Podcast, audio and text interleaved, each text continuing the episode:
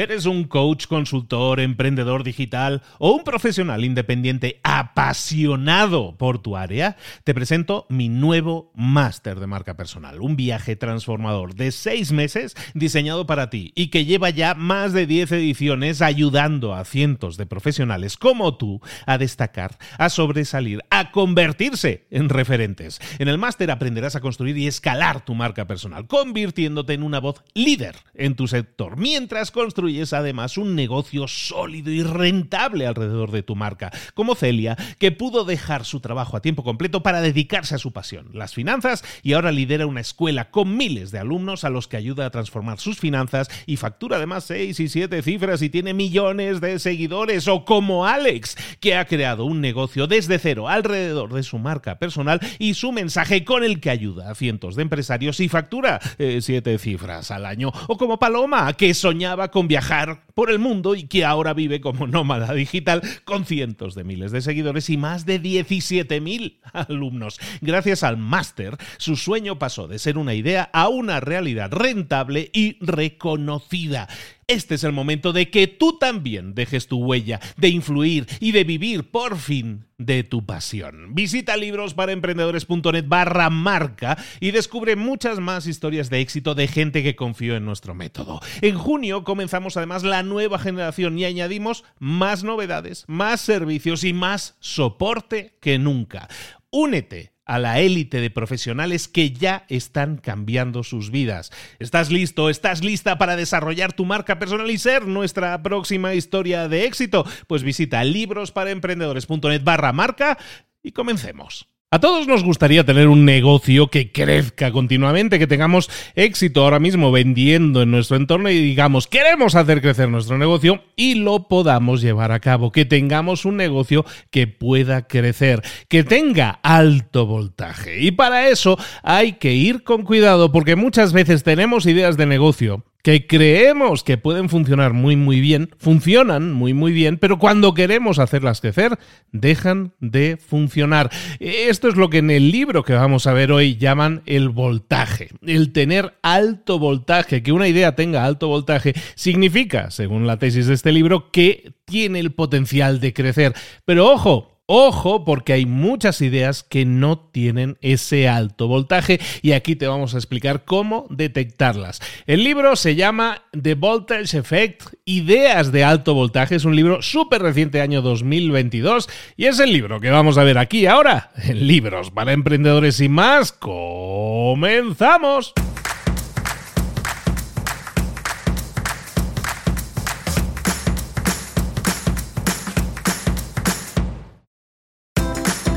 Bienvenidos al podcast Libros para Emprendedores. Para alcanzar el éxito en cualquier negocio que quieras emprender, debes formarte, debes estudiar, aprender para emprender. Y para ello, no hay nada mejor que un libro. En el podcast Libros para Emprendedores te ayudamos de tres maneras. Primero, seleccionando los mejores libros del mercado para ayudarte a emprender, a mejorar en tu emprendimiento. Segundo, te ofrecemos gratis un resumen de los puntos más valiosos explicados en cada libro. Y tercero, te damos finalmente pasos a seguir para poner en práctica todas esas lecciones aprendidas y así poder acortar tu camino hacia el éxito ya sea marketing, ventas, liderazgo, emprendimientos, mentalización, eh, vamos a analizar lo mejor de lo mejor, de los mejores libros del mercado y te lo vamos a dar todo bien masticadito y listo para ser aplicado. Soy Luis Ramos, empresario y emprendedor, y voy a acompañarte, si me lo permites, en este camino. Sin más, comenzamos. Muy buenas a todos, bienvenidos un día más a Libros para Emprendedores. Aquí estamos de nuevo con un nuevo resumen, con un nuevo análisis de un libro, como decíamos en la introducción, muy reciente, año 2022, de Voltage Effect, escrito por el señor John List, un economista y profesor universitario, que nos entrega un manual de instrucciones para saber si nuestras ideas, aparentemente exitosas en pequeña escala, pueden quizás fracasar cuando las intentamos hacer más grandes, nuestras ideas de negocio.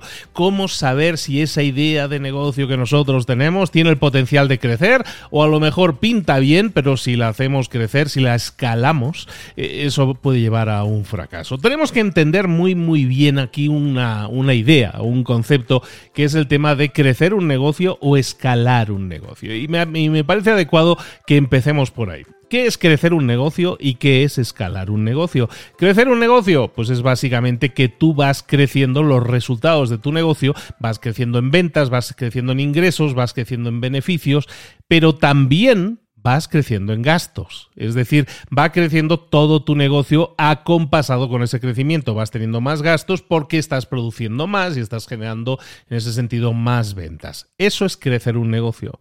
¿Qué es escalar un negocio? Entonces, escalar un negocio es cuando los costos de producción no tienen que necesariamente subir al mismo ritmo que las ventas. Es decir, escalar un negocio significa que se producen más ventas y eso no tiene por qué significar automáticamente más gastos, sino que los gastos crecen a un ritmo mucho menor que los ingresos, con lo cual el margen de beneficios es mucho mayor, evidentemente. Si lo analizamos aquí, es muy sexy, es muy atractivo decir, no, no, pues claro, yo lo que quiero, no quiero crecer mi negocio, yo quiero escalar mi negocio, que me genere más margen de beneficios. Pero como veremos, hay veces en que un negocio no es posible llevarlo a ese punto.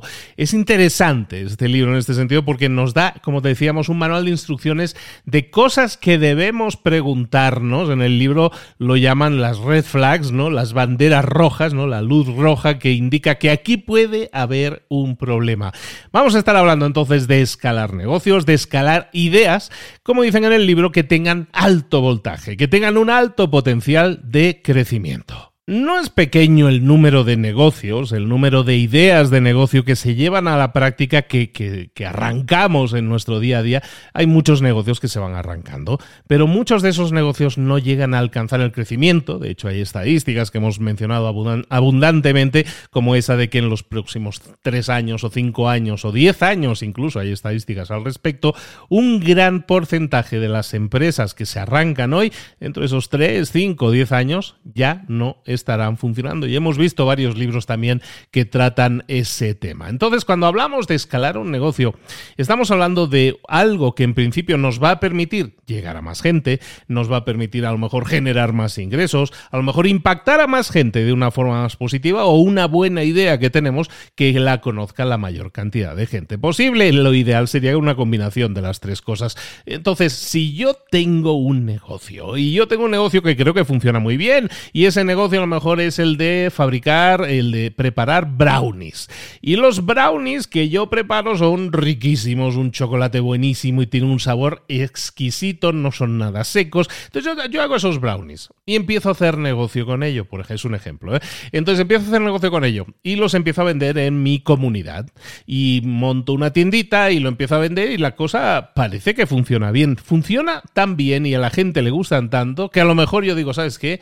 Llegó el momento de escalar nuestras operaciones. Vamos a producirlo en masa, vamos a hacer eh, estrategias de marketing, vamos a ver cómo podemos hacer para escalar nuestro negocio y a lo mejor algo que ahora mismo para mí es un negocio en paralelo, yo tengo un empleo y esto de los brownies lo hago en mis eh, horas libres, a lo mejor si yo escalo esta idea de negocio, eso me va a permitir llegar a más gente, efectivamente generar más ingresos y a lo mejor en mi caso incluso dejar mi empleo, dejar mi trabajo. Entonces, claro, yo eso lo empiezo a ver, empiezo a soñar con escalar mi negocio. ¿Por qué? Porque me va a permitir conseguir resultados diferentes.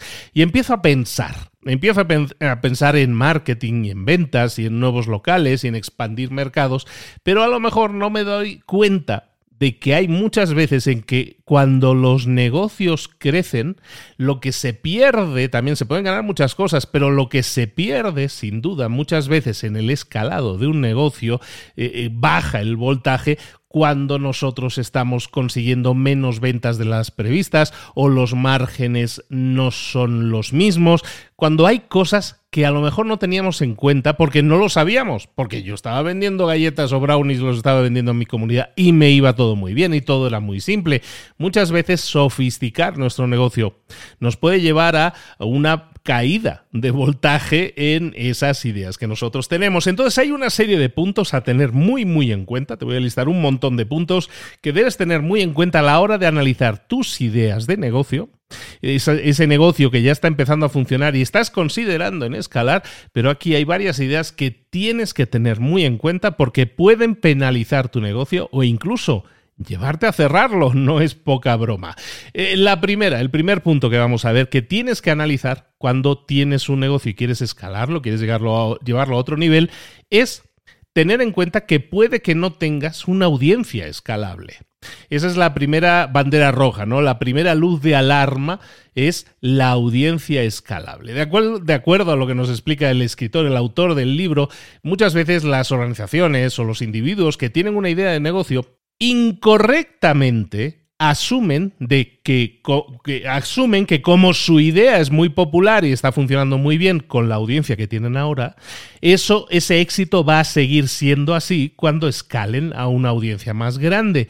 Pero ¿qué sucede? Que muchas veces nuestra audiencia original, nuestro público original no representa de forma precisa a la audiencia más grande. Es decir, no es un ejemplo preciso de lo que luego va a ser una audiencia más grande. Es decir, si yo tengo una idea de negocio de brownies y estoy vendiendo en mi comunidad, y a lo mejor me está funcionando muy, muy, bien las ventas, pero si yo intento ampliar el negocio y vender a toda mi ciudad, por ejemplo, o a mi estado, a la zona donde yo viva, intento hacer esa venta más grande, y resulta que no, a lo mejor no funciona. ¿Por qué? Porque la comunidad en la que yo estaba vendiendo originalmente no es representativa del resto. Puede no serlo, puede sí serlo, puede no ser representativa de lo que es el resto. Y entonces, ¿qué sucede? Oye, pues ¿cómo es posible que mis brownies se vendían tan bien en mi barrio? Bueno, es que a lo mejor el poder adquisitivo en tu barrio era diferente de lo que es en el resto de la ciudad. Y eso es de, la falta de una audiencia escalable. La audiencia la estás intentando escalar, pero la audiencia original en la que tú tomaste como ejemplo resulta que no es representativa. Puede que sea así. Un ejemplo, un ejemplo muy fácil de entender. Imagínate que tú vives en, vives en Alaska. vives en Alaska y fabricas parcas. Una parca es un abrigo, es un tipo de abrigo que se utiliza en climas muy fríos. Bueno, pues tú vives en Alaska y fabricas eh, parcas y oye, ahí en Alaska se venden increíble, ¿no? Hay una altísima demanda por ese producto. ¿Qué sucede? Que yo puedo tomar esa idea de decir, oye, este producto es buenísimo, este producto tenemos que escalarlo porque se vende como pan caliente. Claro, pero a lo mejor yo estoy asumiendo que esas parcas que se venden muy bien en la zona, en la comunidad en la que yo estoy, a lo mejor pienso que Alaska es representativo del resto del mundo. ¿Y qué sucede? Que no estoy teniendo en cuenta que a lo mejor en Colombia eh, mis parcas no van a tener la misma demanda, porque en Colombia o en México o en donde sea, ¿sabes? O en Marruecos, resulta que si yo quisiera crecer mi negocio, ahí mi producto no va a tener el mismo éxito. ¿Por qué? Porque mi producto en general ningún producto tiene demanda universal. Siempre hay una demanda que es prioritaria en unas zonas determinadas. Entonces, si yo quiero escalar mi negocio y digo, pues oye, quiero, yo quiero escalar mi negocio de las parcas, de los abrigos, eh, pues oye, analiza porque si intentas ampliar tu negocio a Marruecos o a, o a México o a Colombia, un país más cálido, ¿qué es lo que va a suceder? Que no lo vas a vender tan bien, te va a costar mucho más o a lo mejor no se vende nada. Entonces nosotros tenemos que entender muy bien que cuando tenemos una idea de negocio, un negocio que empieza a funcionar, ese negocio funciona muchas veces porque la audiencia a la que va dirigida es muy específica, es muy definida. Y eso no se puede extrapolar al resto del mundo. No es lo mismo el público de Alaska que el público de Marruecos. Entonces, entender que hay múltiples mercados es, es un concepto muy sencillo de entender, en ese sentido del abrigo, que puede hacer que tu negocio fracase. Es que mi negocio funcionaba muy bien, yo me he querido expandir, pero ¿qué ha pasado? Que he gastado y no he recuperado mi inversión. ¿Por qué? Porque invertí en Marruecos, invertí en México, invertí en, en Los Ángeles y resulta que allí las parcas no se venden tanto. Entonces, cuando nosotros testamos nuestras ideas, cuando ponemos a prueba nuestras ideas en múltiples mercados, eso puede y debe incluir siempre diferentes grupos demográficos. ¿Para qué? Para testar nuestra idea y ver si realmente va a funcionar. Entonces tú dices, ¿sabes qué? Oye, mm, no funciona. en Marruecos no, nadie quiere abrigos, nadie quiere parcas. Entonces, ¿qué hacemos con el negocio? ¿No lo expandimos? No, tenemos dos opciones. Una opción es expandir el negocio también a Marruecos o a Miami o a Los Ángeles o a México Sí lo podemos hacer, pero a lo mejor tenemos que diversificar nuestros productos. En vez de vender solo parcas, resulta que a lo mejor también vamos a tener que vender, mm, no sé, chanclas, ¿sabes? Porque las chanclas sí, sí tienen una salida y una demanda mucho más grande en Miami, Los Ángeles o en países más cálidos. Entonces tenemos que ver siempre que siempre hay oportunidades de crecimiento pero si nosotros detectamos que el mercado al que yo me quiero crecer, expandir, es un mercado que no acepta ese producto, tengo siempre la posibilidad de expandir mi catálogo, diversificar mis productos. Otra opción que yo también podría evaluar como válida si yo quiero escalar mi negocio es decir, ¿sabes qué? he estado analizando los múltiples mercados y he visto que en Marruecos parques no vamos a vender. He visto que en Los Ángeles, en México, en Colombia no vamos a vender estas parcas. Entonces, ¿qué es lo que hago con mi negocio? Quiero escalarlo, puedo escalarlo, tenemos un gran producto. Pues a lo mejor puedes detectar que, oye, las características de mi audiencia son, en este caso, que pertenecen a un clima frío. Es decir, si mi audiencia o la audiencia a quien me dirija vive en un clima frío, es muy probable que mis parcas se vendan muy bien. Y entonces entendemos una verdad fundamental.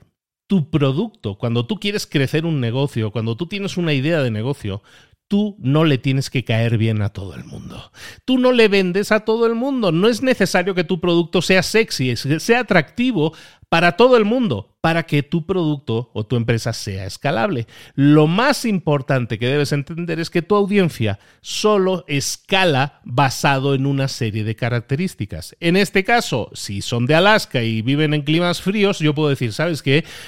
Pues lo que voy a hacer es crecer mi negocio expandir mi negocio, escalar mi negocio, pero lo voy a hacer solo en mercados de clima frío. Voy a abrir tiendas en Canadá, voy a abrir tiendas en Suecia, en Dinamarca, en Siberia, en todos esos países. ¿Por qué? Porque tengo un gran producto y ahí sí va a haber alta demanda. ¿Por qué? Porque son climas fríos en los cuales este tipo de productos tiene una alta salida. Entendamos eso es importantísimo este punto porque cuando yo quiero escalar un negocio, muchas veces el manual de instrucciones no es qué es lo que tengo que hacer, sino hacer cosas para evitar errores. Y es lo que estamos viendo, una serie de errores. Por ejemplo, la falta de una audiencia escalable. Otra idea que también nos pongo encima de la mesa es que cuando yo tengo un negocio y ese negocio depende de algún individuo talentoso, depende del talento de unas personas determinadas, eso también es una luz roja, es una bandera roja que te está diciendo, uy, tu negocio depende del talento de una serie de individuos o de un individuo en concreto. Entonces, ¿qué sucede? Que ese éxito que tiene ahora se sustenta en ese talento individual y si yo quisiera crecerlo, me doy cuenta de una cosa, esa persona no es duplicable. Un negocio es duplicable, una maquinaria es duplicable, un proceso es duplicable. Una persona no es duplicable. Entonces, si esa persona, si ese individuo tan talentoso no tiene más tiempo en su vida para dedicarle a escalar el negocio, tu negocio no va a poder escalarse. Entonces, ¿a dónde vamos con esta idea?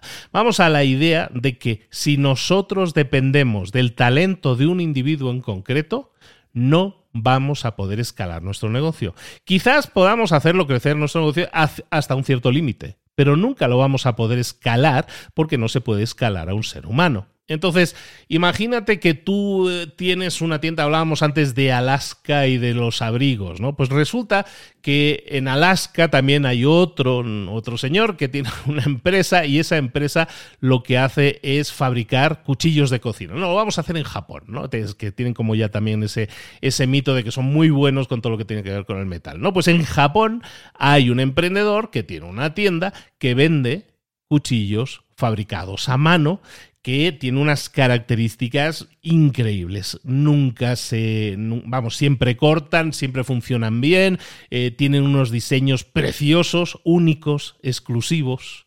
Entonces tú, el empresario de Japón, dices, no, pues tengo aquí un negocio que está funcionando como un tiro, esto es increíble, ¿cómo me va? Quiero escalar mi negocio.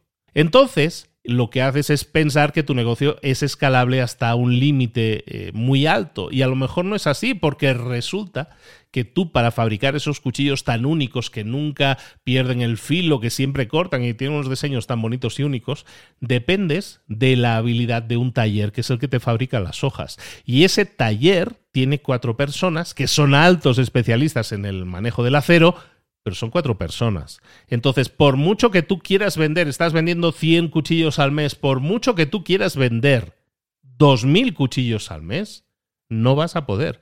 ¿Por qué? Porque tu crecimiento depende del talento de una serie de personas que o puedes hacer una cosa o rebajar los estándares de calidad de tu producto si quieres crecer. Es decir, en ese taller vamos a contratar otros cinco talleres más que nos ayuden a llegar a esas 2.000 piezas. Y a lo mejor eso implica bajar un poco la calidad. Bueno, pues eso a lo mejor al bajar la calidad lo que estás consiguiendo es que tu producto se venda menos, sea menos exclusivo, se hable menos de él y se valore mucho menos. Y eso puede generar el fracaso de tu negocio. No de que no puedas crecer, sino que a lo mejor tu negocio deja de funcionar. Entonces, entendiendo que las personas no son escalables, lo que tenemos que buscar para que una empresa pueda escalar es tener sistemas, sistemas diseñados por gente excepcional y muy talentosa, pero que sean escalables. Eso implica a lo mejor tecnología que debemos desarrollar, que debemos testar, eh, tener a esas personas talentosas dirigiendo áreas y no haciendo trabajos específicos para un producto, y eso a lo mejor nos puede permitir escalar. No quiere decir que no podamos hacerlo basado en el talento, tenemos que entender que si yo quiero crecer, voy a tener que sacrificar, a lo mejor en aras del crecimiento, pues a lo mejor un tema de calidad o un tema de sistematización que muchas veces también va a quitarnos la personalización. Entendamos eso también como una bandera roja a tener muy en cuenta si yo quiero crecer un negocio y no estoy teniéndolo en cuenta, esto puede llevar al fracaso de mi negocio. Bandera roja número 3, creo que ya llevamos, que son las consecuencias inesperadas de escalar un negocio. En el libro hablan de, cuando se nos derrama, ¿no? Los efectos de derrame, ¿no? Que a lo mejor crecemos el negocio o calentamos la olla demasiado y se derrama, se derrama el líquido, ¿no? Porque está en ebullición. Claro, cuando un negocio crece, nosotros estamos escalando ese negocio, pero hay muchas veces, en general siempre, se producen efectos inesperados. Eh, efectos que tú no podías prever, pero pueden ser positivos, eso también puede ser, pero también pueden ser negativos. Podemos tener efectos indeseados o inesperados cuando nosotros creamos un negocio y lo escalamos. Por ejemplo, tenemos que entender que a lo mejor nosotros tenemos ese negocio que decíamos, el de los cuchillos o el de las parcas, ¿no? Tenemos ese negocio, nos funciona muy bien y lo queremos hacer crecer, ¿no? Entonces a lo mejor nos expandimos a un nuevo mercado y el de las parcas empieza a vender más eh, producto nuevo que no estaba vendiendo, lo empieza a vender en Canadá o lo empieza a vender en Suecia y le empieza a funcionar muy bien. ¿Por qué? Porque a lo mejor cuando llegas a un nuevo mercado y empiezas a crecer, tu producto es nuevo, es novedoso, eh, hay una serie de factores que se van ajustando con el tiempo. Uno de ellos puede ser el precio, estás haciendo un precio de lanzamiento, estás haciendo algún tipo de oferta. Entonces, claro, los, eh, los, consumidores se comportan de una determinada forma de acuerdo a lo que tú estás definiendo, tanto en el precio como en las calidades, como las ofertas y todo eso. ¿Qué sucede?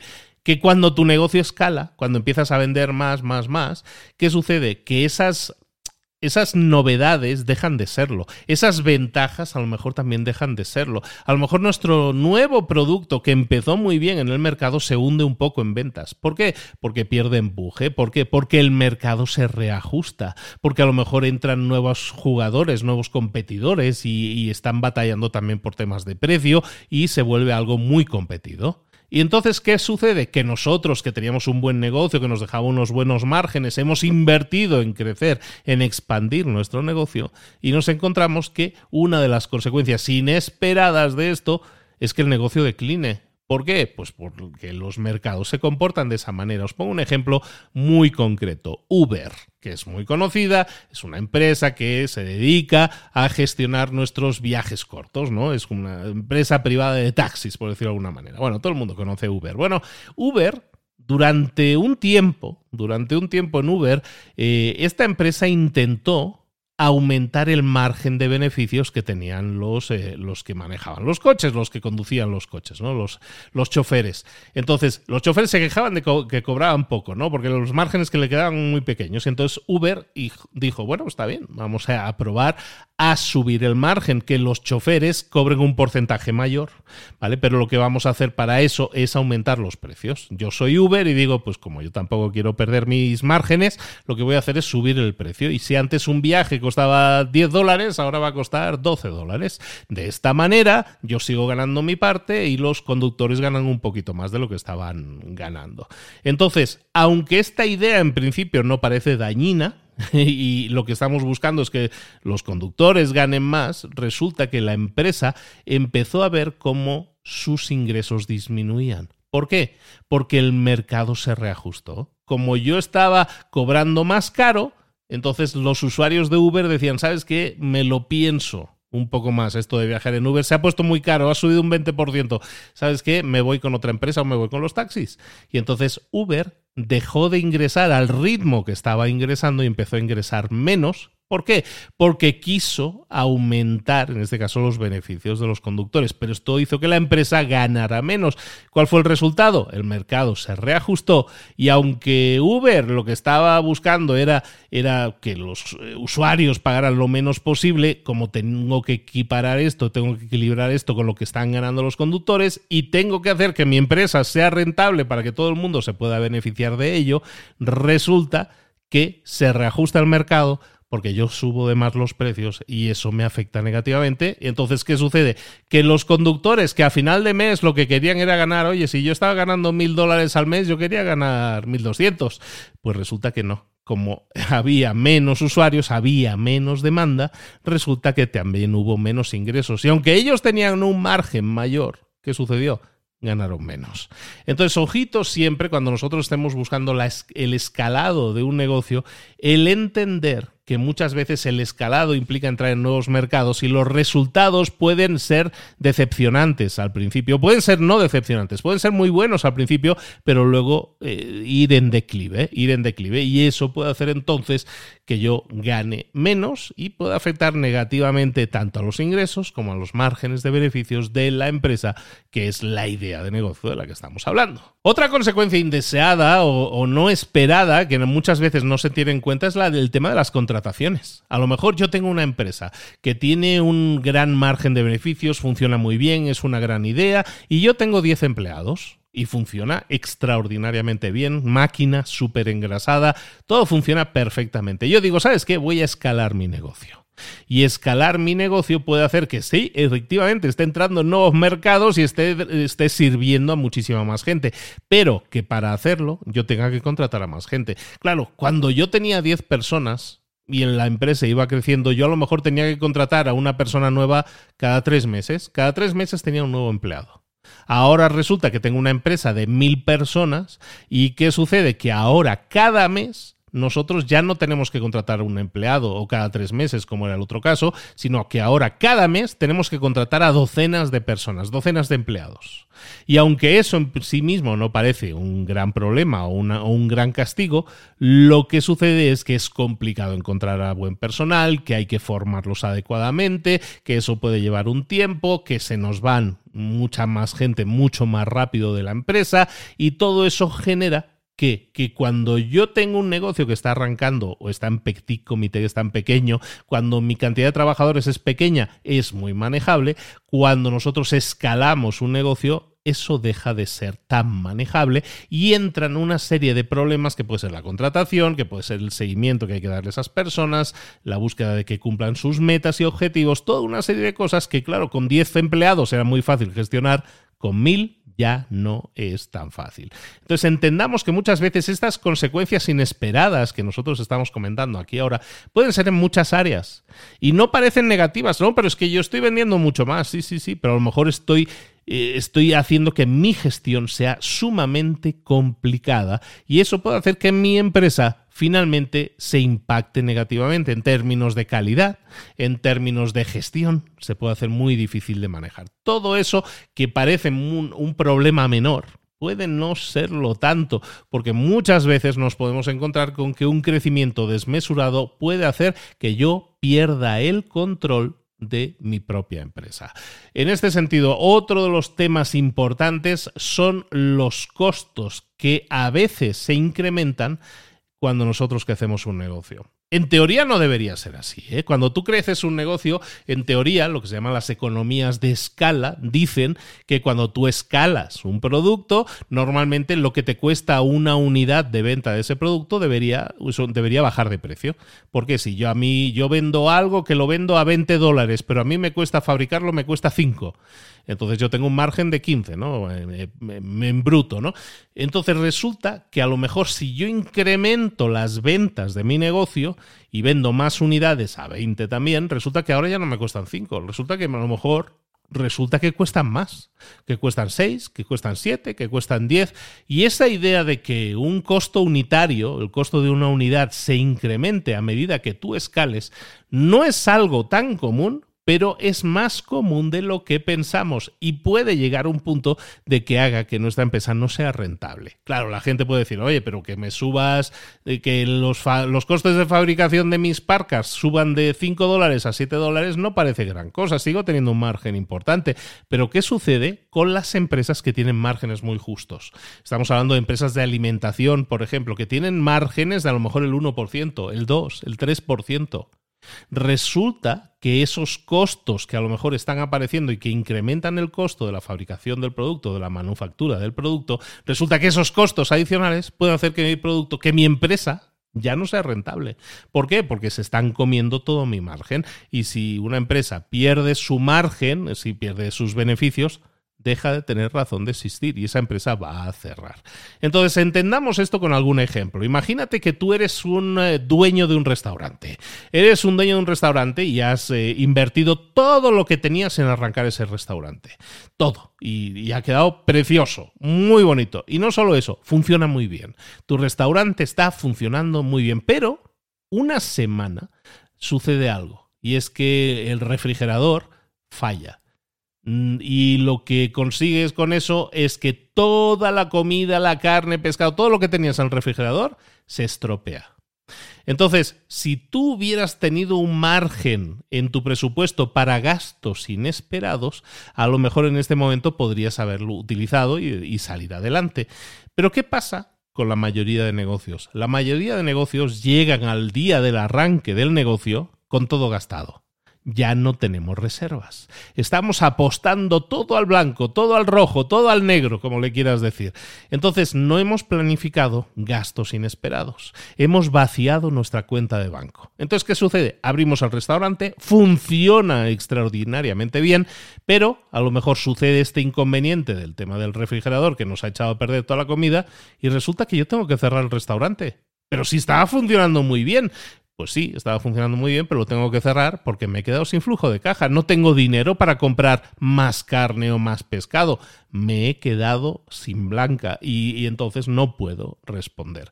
¿Qué sucede en este caso? ¿Han aumentado los gastos unitarios? Sí, en este caso, por un percance que ha sido que se ha estropeado una maquinaria. Pero esto sucede, esto sucede. Me vino a la mente una serie, mira que yo no suelo recomendar películas ni series, pero os voy a recomendar esta. Ahora que hablábamos de este ejemplo, he visto este año una serie fantástica, de las mejores que he visto en los últimos años, que se llama El Oso, de Bear que trata de un restaurante que se llama de esta forma y es un restaurante que todo le va mal porque la verdad ha estado muy mal gestionado. Es una gran, e, es, una, es un gran visionado para emprendedores.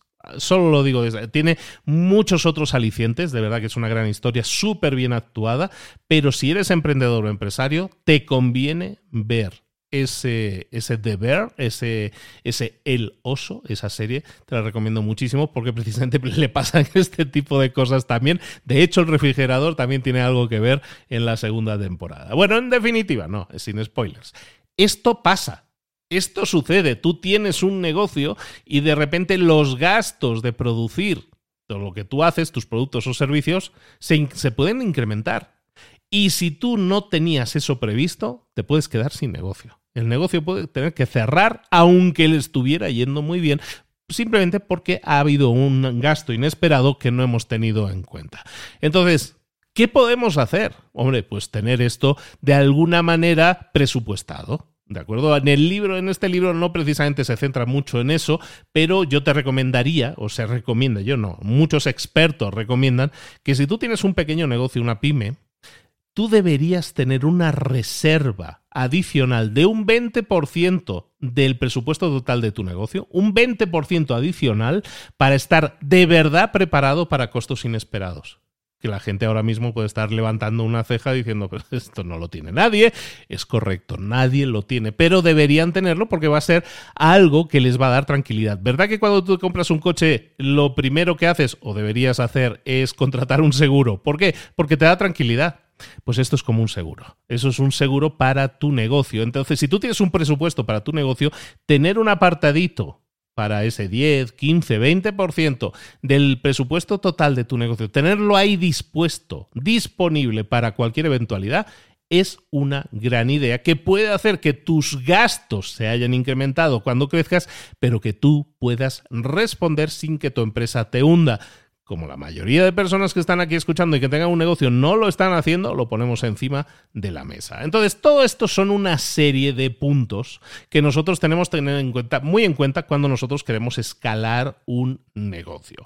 Es decir, cosas que pueden ir mal, Y hay muchísimas cosas más que, más, más que pueden ir mal, siempre todo puede ir mal, pero tenemos que tener en cuenta que en el caso de escalar un negocio, estos puntos son impepinables. Tenemos que tenerlos en cuenta y si yo quiero crecer un negocio y mi negocio tiene dependencia de unas personas muy concretas o no estamos haciendo el, estudio de mercado adecuado, no estamos analizando las cosas bien, puede que nos quedemos sin negocio. La idea no era mala, tenía una buena idea que funcionaba y lo que busqué es hacerla crecer, pero al hacerla crecer me cargué el negocio.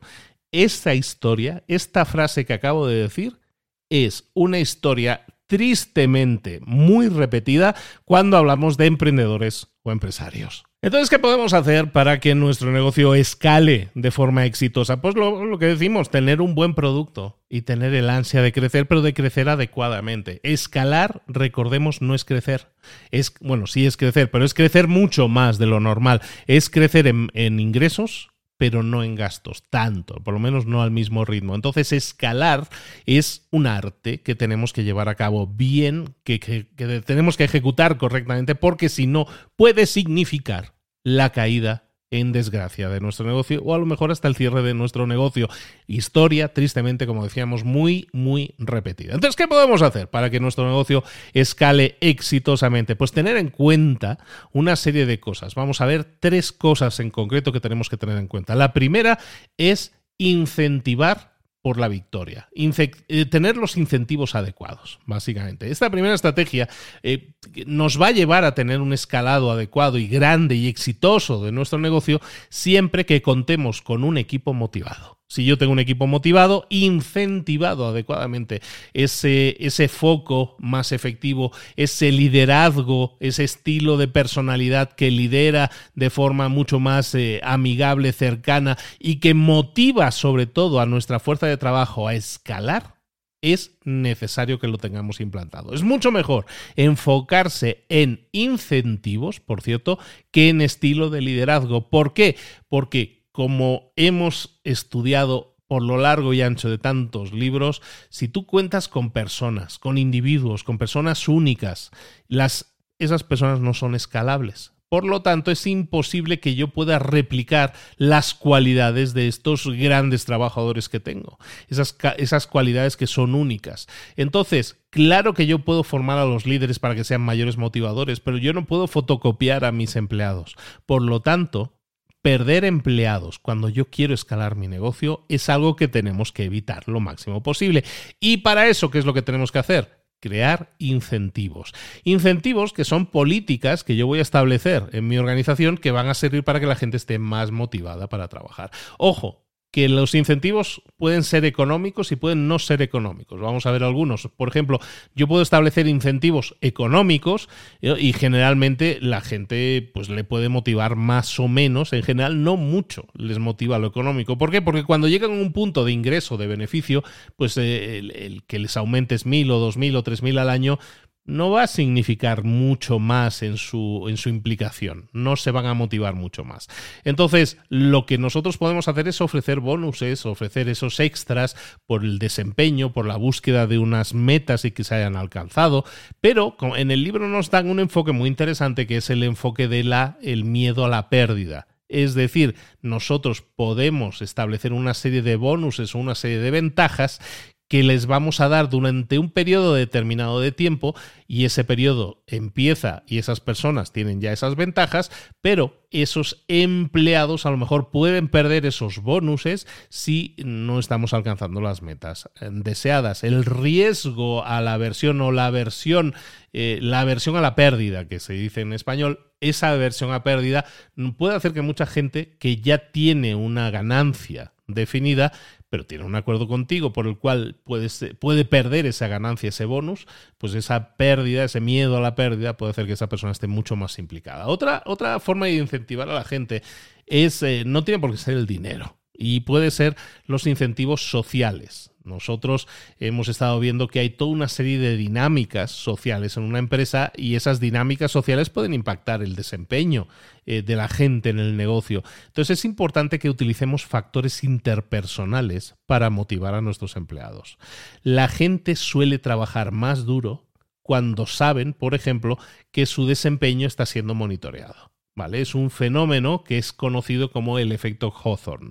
El efecto Hawthorne básicamente nos dice que cuando yo soy el jefe y le digo a mis empleados que estoy eh, dándoles seguimiento a su desempeño, cuando les establezco objetivos, también les animo, les estoy motivando y todo eso, pero sobre todo les digo, también estoy dándole un seguimiento a tu desempeño, a tus resultados, entonces lo que conseguimos es, mediante el efecto Hawthorne, que las personas den su mejor versión. ¿Por qué? Supongamos que eres el director del departamento de ventas de una compañía de seguros, de una empresa de seguros. Eh, tú quieres utilizar el efecto Hawthorne para animar a la gente a que sea mucho más productiva, que tenga ese esfuerzo, ese esfuerzo extra. Pues una forma muy simple de aplicarlo es decirle a la gente, mira, vamos a establecer una serie de metas, vamos a comunicar esas metas a cada uno de los empleados y le vamos a hacer saber a cada uno de los empleados también que vamos a estar verificando regularmente, a lo mejor cada 15 días, a lo mejor cada mes, sus avances hacia esas metas. ¿Qué tan cerca están de sus metas? ¿Qué tantos pasos han dado que les acercan a sus metas? Esto, así de simple, lo que consigue, gracias al efecto Hawthorne, que es básicamente, digamos, que la gente trabaja más cuando sabe que está siendo, entre comillas, vigilada, puede que gestionemos esto de esta forma y nos genere un incremento en la productividad. Es que decir que la gente sea más productiva porque se siente que está siendo eh, verificada, validada continuamente. Otro de los eh, puntos importantes, de los tres puntos importantes que vamos a ver y que tenemos que tener en cuenta si queremos escalar con éxito un negocio, es el evitar, la, evitar, no el evitar, evitar la falacia del costo hundido. ¿Qué es la falacia del costo hundido? Esto es algo que hemos hablado muchas veces, también tiene que ver con un sesgo. Es una tendencia humana, es una tendencia humana a invertir de más en proyectos que no están funcionando bien. Es decir, yo tengo un proyecto, tengo una idea de negocio y esa idea de negocio, ¿sabes qué? No está funcionando bien. Funcionaba muy bien vender los brownies en mi, en mi comunidad, pero cuando he querido crecer mi negocio, la verdad es que no está funcionando bien. La falacia del costo hundido significa que tenemos una tendencia a que cuando un negocio no va bien, no nos rendimos. Y aunque eso en sí mismo no es nada malo, y no hay nada malo en ello, entiéndeme, lo que estamos hablando es que cuando un proyecto parece que está fracasando, que no está funcionando, tendemos a invertir tiempo de más. Tendemos a invertir recursos de más, recursos económicos muchas veces de más. Es decir, invertimos energía, tiempo y dinero para intentar salvar la situación, para ver si remonta el, el proyecto. Y en estas situaciones Lo que deberíamos hacer en la mayoría de los casos es entender que ese proyecto no está funcionando bien, que ese proyecto está fracasando y lo que podríamos hacer es retirarnos lo antes posible para así minimizar nuestras pérdidas y maximizar también el tiempo y los recursos que tenemos para invertirlos en otros proyectos más fructíferos. Y esto nos lleva a un punto dentro de esta falacia del costo hundido que es el, el de rendirse.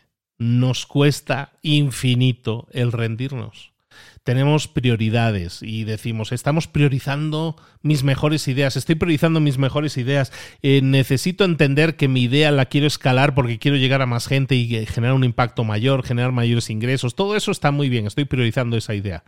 La escalo y no funciona, tengo que rendirme.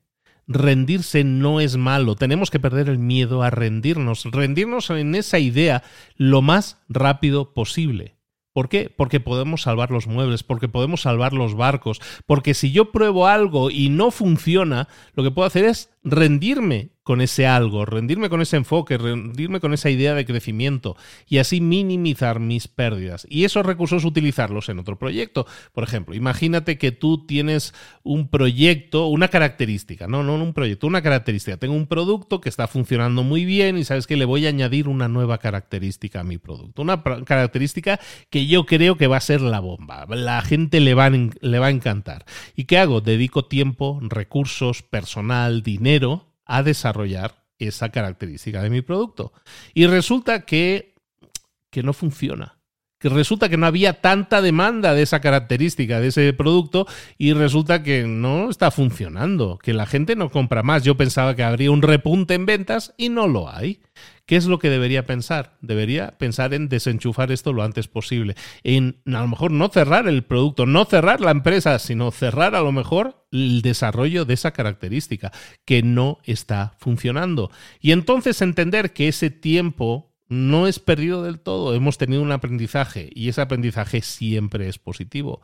Pero a lo mejor tengo una serie de dinero invertido y se va a perder, sí, pero a lo mejor es menos del que se perdería si siguiéramos intentando hacerlo realidad.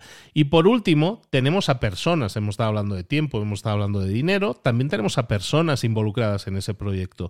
Entonces, ¿qué hacemos con esas personas? Si yo pierdo el miedo a rendirme, eso no quiere decir que tenga que desechar a esas personas. Lo que quiere decir es que estoy tomando a esas personas y las estoy retirando de este proyecto y les voy a buscar un nuevo acomodo.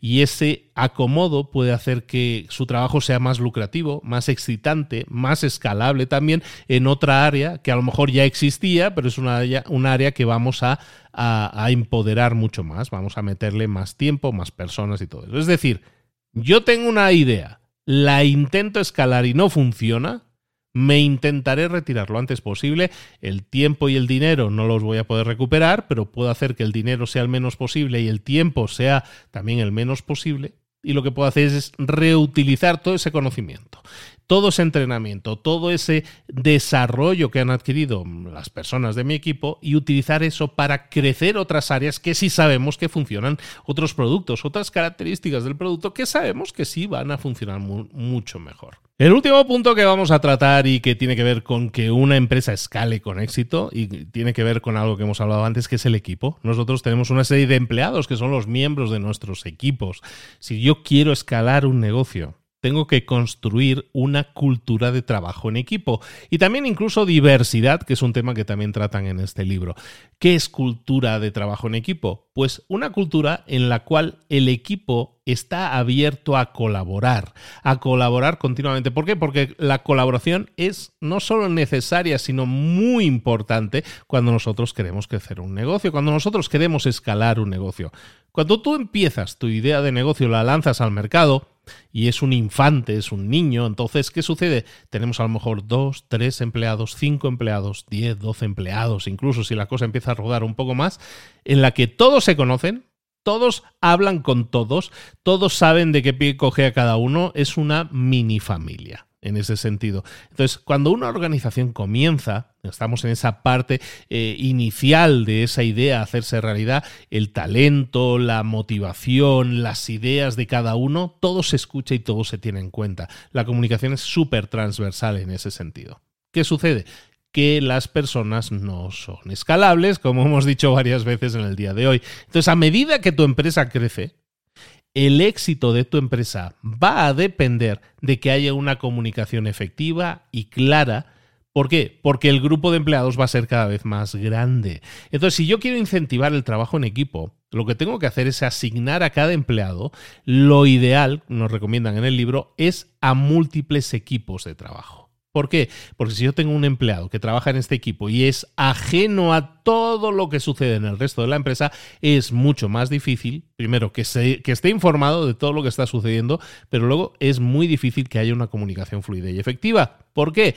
Porque si yo busco que un empleado participe en el desarrollo de varios equipos, lo que estoy haciendo es asegurar que todas las ideas que se comparten en mi empresa están ayudando a los empleados a conseguir mejores resultados y se están expandiendo de verdad en todas las áreas, no solo en una, que es la que siempre me hace caso, y, y en las demás no. No, lo que tenemos son personas que participan en diversas áreas del negocio. Entendamos una cosa. Cuando nosotros eh, queremos crear una empresa la colaboración es directa. Cuando queremos escalar una empresa, la colaboración el equipo también tiene que escalarse.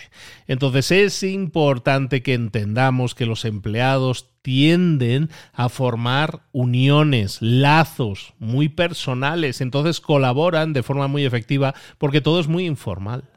Pero cuando tu empresa crezca, probablemente se va a convertir en tarea imposible que cada miembro de tu equipo pueda tener una relación profunda con el resto de miembros del equipo, porque ahora ya no son ocho personas, ahora son 80 o ahora son 800. Entonces, por este tema que hay que tener muy en cuenta, a medida que tu organización escala, lo que tienes que hacer es implementar políticas que definan y que expliciten, que expliquen paso a paso cómo es una colaboración efectiva en un negocio, cómo es la topología, la red de, eh, que está estructurando tu negocio a nivel empleados, ¿no? Cuántos gerentes, cuántos directores hay, estas áreas y todo eso. Todo eso tiene que estar completamente definido, lo que se llama topología de un equipo. Todo eso lo tienes que definir. ¿Por qué?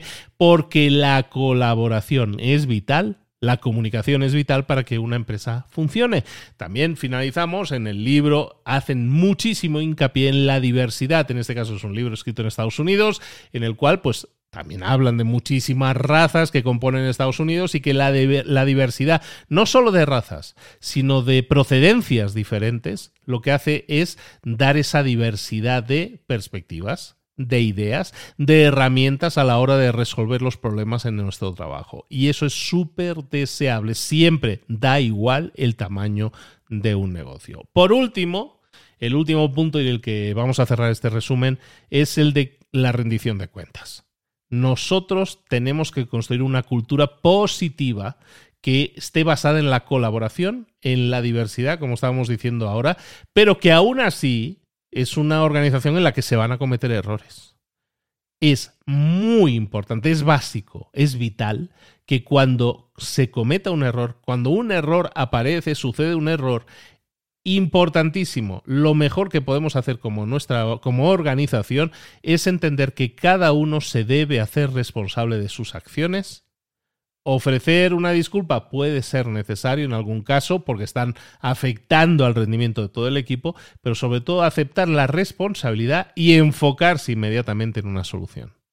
Esa política de a la hora de manejar las cosas es, es realmente indispensable para que tu negocio funcione. Hay un libro que hemos traducido, que hemos traducido, que hemos adaptado a resumen en este podcast nuestro de libros para emprendedores hace un tiempo, que se llama Las cinco disfunciones de un equipo, de Patrick Lencioni.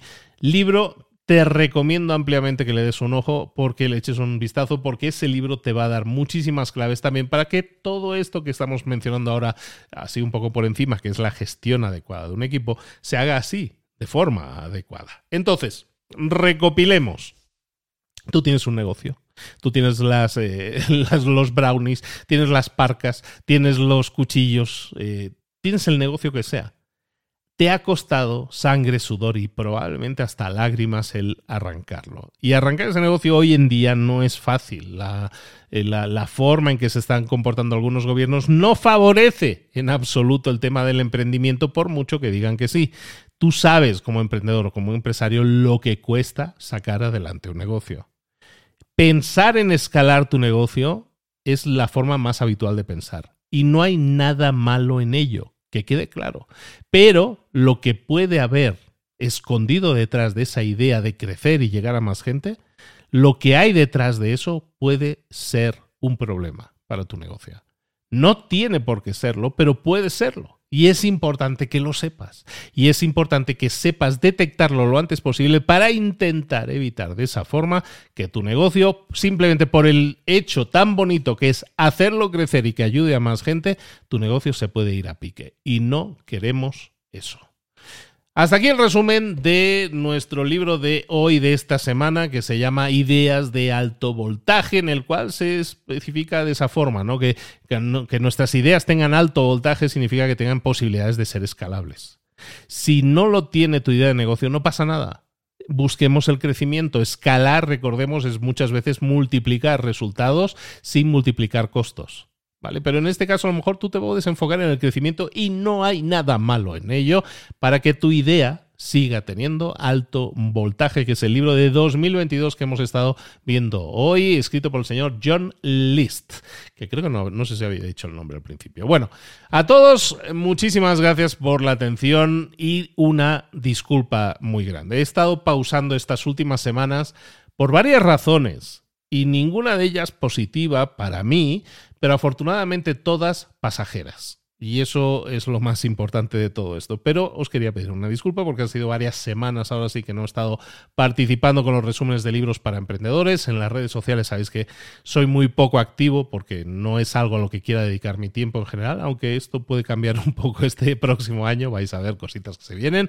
Pero quería pediros disculpas porque, primero, he pasado una gripe potente que me ha tenido como 8 o 9 días prácticamente sin voz o con una voz. De hecho, todavía no la tengo yo al 100% como creo que se puede notar para los que llevan tiempo escuchándome. Entonces, no he tenido la voz al 100% y eso ha hecho que en un par de fines de semana haya dicho, ¿sabes qué? No grabo. No grabo porque como solemos decir aquí, estos episodios que yo grabo son evergreen, son perennes, duran mucho tiempo y a lo mejor se escuchan de aquí a años. Entonces, sí, yo siempre quiero o cuido mucho que la voz esté en las mejores condiciones y mi actitud también esté en las mejores condiciones para que tengas el mejor resumen. Eso por un lado, entonces una disculpa por eso, pero no estaba yo saliendo de este tema cuando la semana pasada, el viernes de la semana pasada, resulta que fuimos chocados, porque no es que tuviéramos un accidente de coche, sino que fuimos chocados. Y digo fuimos porque estaban mis dos hijas queridísimas en el coche.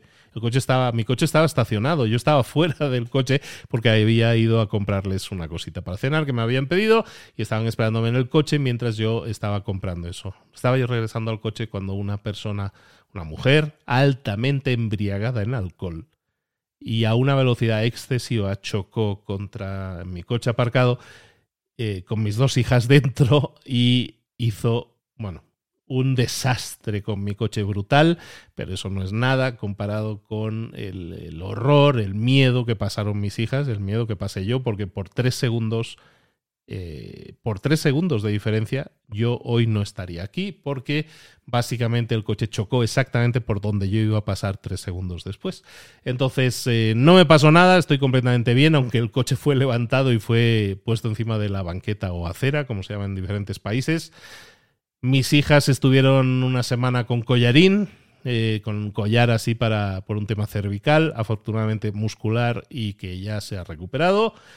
Y ya está, no hay nada más que eso. ¿Es esto una excusa? No, simplemente quería haceros saber que muchas veces ah, hay gente que es muy fea reclamándome, reclamándome por el tema del podcast, ¿no? Y, que, mucha gente no sabe muchas veces que hay razones detrás de que a veces no saque un podcast. Sé que tengo un compromiso y es un compromiso moral con, con todos vosotros, pero a veces no se puede cumplir y no pasa nada si yo dejara de hacer este podcast, yo aviso. ¿Vale? Y ya aviso que no lo voy a dejar en, el, en breve, por lo menos. Pero que si así fuera, yo os aviso. ¿Vale? Entonces, si hay pausas, pues entended que estamos entrando ahora mismo en el noveno año. Llevo nueve años ya haciendo esto, ocho y pico para nueve años haciendo esto.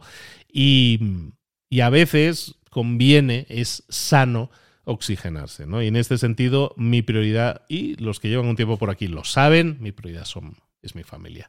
Entonces, en este sentido, mi prioridad ha sido mi, mi familia y mi salud, en ese sentido, y estas han sido mis prioridades, y por eso hemos estado como tres semanitas fuera o bastante tiempo, y lo siento, pero, pero igualmente yo creo que el hecho, por lo mismo de que ya llevamos ocho para nueve años haciendo esto, sigue habiendo un montón de libros que a lo mejor escuchaste en su momento y que a lo mejor hace cinco años de eso y los tienes ahí disponibles y a lo mejor escucharlo hoy te conviene porque lo ves de una forma totalmente diferente. Este episodio de las ideas de alto voltaje que tiene que ver con escalar un negocio Espero que tenga mucho éxito, espero que funcione bien y que lo haga durante muchos años. Y aquí dejo yo grabado ya pues todas estas estos sucedidos, estas cosas que nos han sucedido en la familia estas semanas y que no han sido agradables, pero como decía, han sido pasajeras. Y te deseo lo mismo. Te deseo lo mismo. En la vida tenemos reveses, tenemos altas y bajas y lo único que te deseo no es que no tengas, porque eso es inevitable y sería muy iluso por mi parte decirte no, no tengas nada malo en tu vida. Van a suceder cosas malas en tu vida. Lo único que te deseo es que sean leves y que sean pasajeras como lo ha sido en este caso lo que nos ha pasado y que, bueno, pues ha hecho que yo ya estaba mirando de cambiar el coche este año, pues ya lo he tenido que cambiar esta semana, también he estado liado comprando coche nuevo, que ya lo tenemos y bueno, pues ya está. Eso, solamente eso y nada, para todos aquellos que lo hayan sentido como un hueco en su vida, pues por una parte, gracias por hacerme ser parte de tu vida y por otra parte, que no pasa nada. Si no puedo, no puedo. De, verdad que siempre va a haber una razón. Intento hacer, soy muy racional en eso, intento hacer las cosas siempre con un motivo. ¿Vale? Lo dejamos aquí. Recuerda, estos libros para emprendedores. Tienes libros para emprendedores.net, la página o en el canal en el que estés escuchando esto ahora mismo cientos de resúmenes, cientos de análisis de libros eh, como este. Es que espero que busquen, bueno, que lo único que buscan es ayudar a esas personas y que espero que lo tomes, lo pongas en práctica, que esas dos o tres ideas o pinceladas que estamos, eh, hemos estado comentando hoy te sirvan si las pones en práctica, si pasas a la acción. Soy Luis Ramos, estos libros para emprendedores. Te espero la próxima semana toco madera, si Dios quiere, aquí en Libros para Emprendedores. Besos y abrazos. Hasta luego.